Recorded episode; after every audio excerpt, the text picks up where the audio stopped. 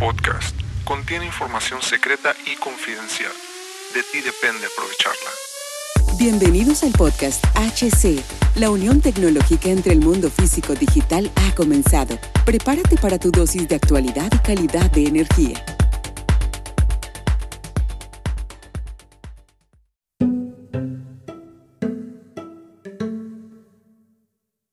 ¿Qué tal amigos? Y bienvenido nuevamente a este capítulo capítulo de HC, la tecnología crece nosotros también. Es para mí un honor estar nuevamente y poder compartir contigo tecnología, tecnología de este siglo, tecnología que abunda en nosotros, que está con nosotros, ya sea en la industria, en el comercio, en los hogares, donde quiera que esté. El día de hoy voy a iniciar la serie de tres capítulos sobre la cuestión que nos han pedido muchísimo de motorreductores, paredores de frecuencia y la diferencia entre ellos dos y ejemplos. Es decir, en el primer capítulo te voy a mostrar qué son los motorreductores, la forma básica de entender.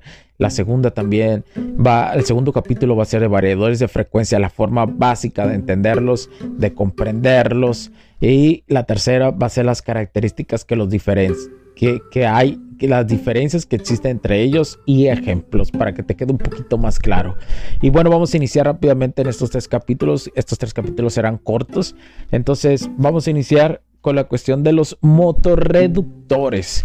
Y los motorreductores eh, se puede decir que, que son la, es, el, es un reductor de velocidad es un dispositivo mecánico que tiene como función principal la reducción de la velocidad de accionamiento y la multiplicación del par en la misma proporción donde la mayoría de las veces el accionamiento se realiza mediante un motor eléctrico. Y hay que resaltar tres cosas que existen en un motor reductor que se relacionan, que es la relación velocidad, par y potencia. Quédate muy bien con estos que en la cuestión matemática también se llevan estos a, a diferentes cálculos, a diferentes cálculos para poder modificar, digamos, uno u otro. Pero quédate con estas tres características, la relación velocidad, par y potencia, donde la velocidad es la rapidez que va a dar, o rápido o lento en cuestión de 60 segundos que da, que da el motor reductor, que da un motor. Y la relación de par es la cuestión de un torque, es decir, es la fuerza de giro que este tiene y por consecuencia va a tener qué tan rápida es la potencia, ¿sí? Qué tan rápida es la potencia. Entonces quiero que te quedes con estos tres. Velocidad, par, potencia. Uno seguido del otro, uno influye al otro, ¿sí? Y para, para poder obtenerlos se necesitan de cada uno de ellos. Eh, no, no voy a entrar en cuestiones matemáticas porque eh, sería algo un poquito más largo de explicar su cálculo y eso, pero esos tipos de cálculos te va a poder interpretar, vas a poder en la cuestión de interpretación de gráficas para poder ajustar o saber de dónde vienen los ajustes que se le haga para que tenga ya sea más velocidad, menos velocidad o más power, más, más fuerza. Y bueno, eh, mm, como te digo, no voy a dar ejemplos porque esto va a ser hasta el tercer capítulo. Pero los tipos de reductor. Vamos a basarnos en una marca que es una de las más importantes en el mundo, que es la marca WEG. Así que los tipos de reductores los podemos encontrar a 90 grados. También reductores colineales y reductores de ejes paralelos. Es decir, eje hueco o eje sólido. Eh, también otras marcas que te quiero mencionar que existen aparte de WEG son Eagle y US.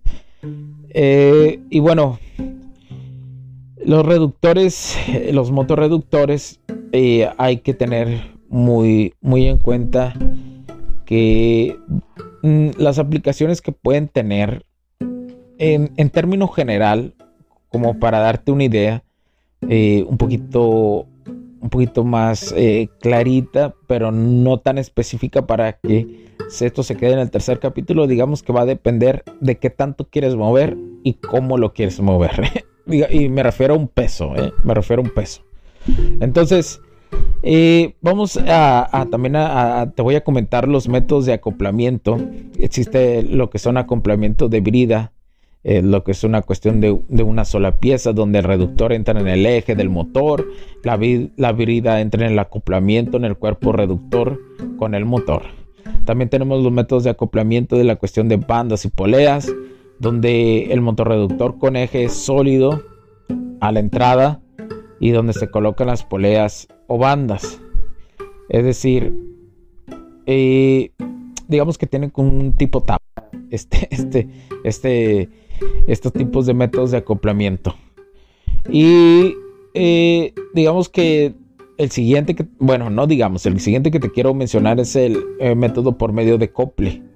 Y este tipo de, eh, de un cople, es decir, es como, el método es como una unión entre, entre el motor y el reductor. Es decir, como si existiera, imaginemos que es como si existiera un puente.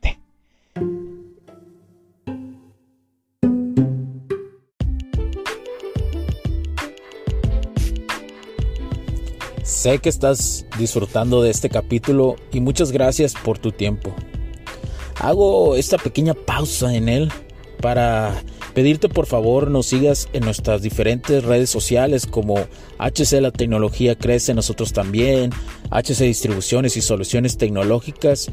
Y si deseas seguirme a mí en lo personal o a Hugo Cervantes, o sea, yo como Me puedes seguir en Facebook como Hugo.cervantes y también a través de Instagram como Huster9. Además de nuestras páginas oficiales que también tenemos a través de toda la web para todo el mundo, hcdistribuciones.com, hugocervantesb.com. Así que sigue disfrutando de este capítulo. Chao, chao.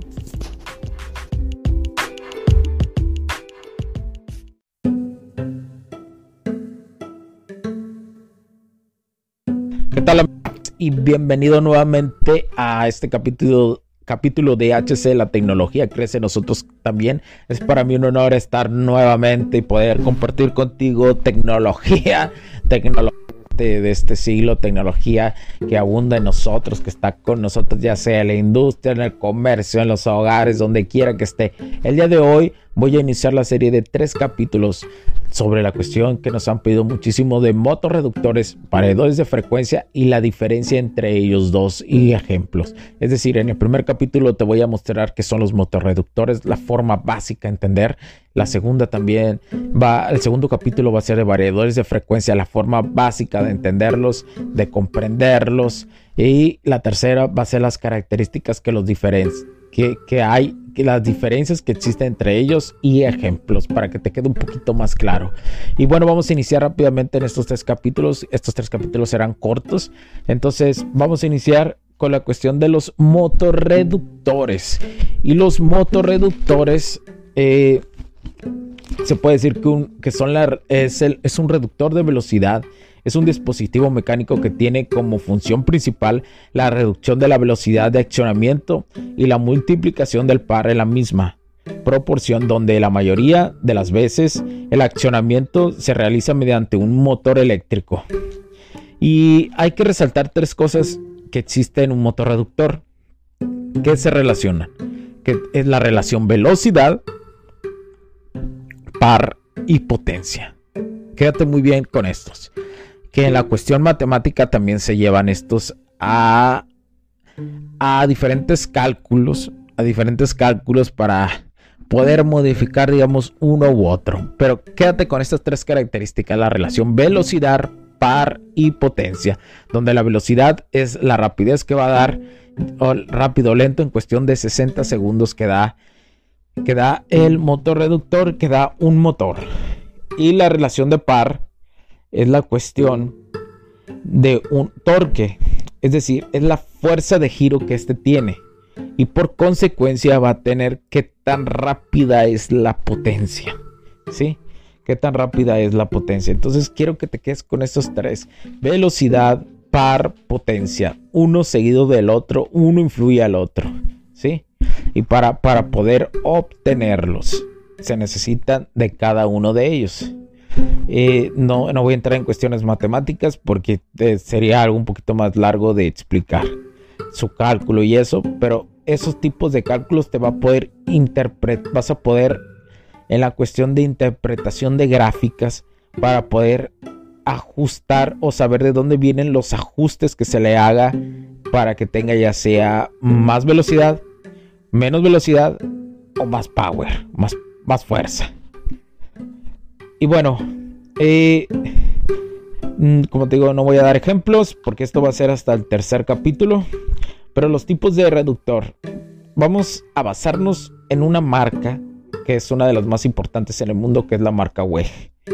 Así que los tipos de reductores los podemos encontrar a 90 grados, también reductores colineales y reductores de ejes paralelos, es decir, eje hueco o eje sólido. Eh, también otras marcas que te quiero mencionar que existen aparte de WEG son Eagle y US.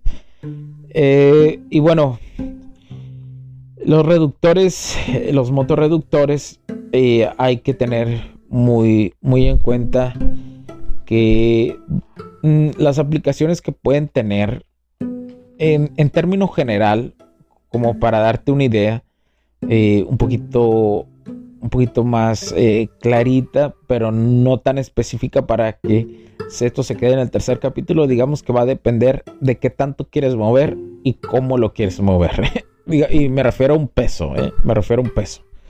Entonces, eh, vamos a, también a, te voy a comentar los métodos de acoplamiento.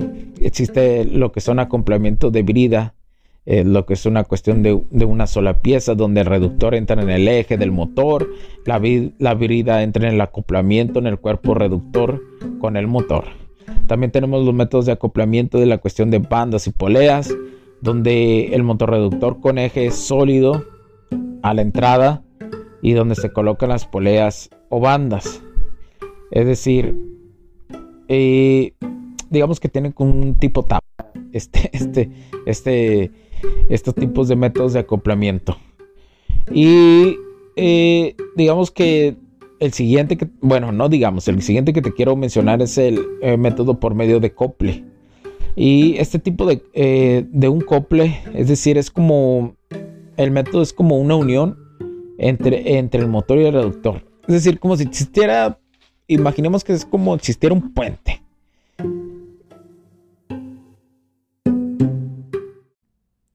Los puntos de vista y opiniones expresadas por los invitados, la audiencia y los conductores en este y todos los programas de HC La tecnología crece nosotros también no reflejan necesariamente o están de acuerdo con aquellas de este concepto empresarial, los patrocinadores o plataformas de transmisión por Internet.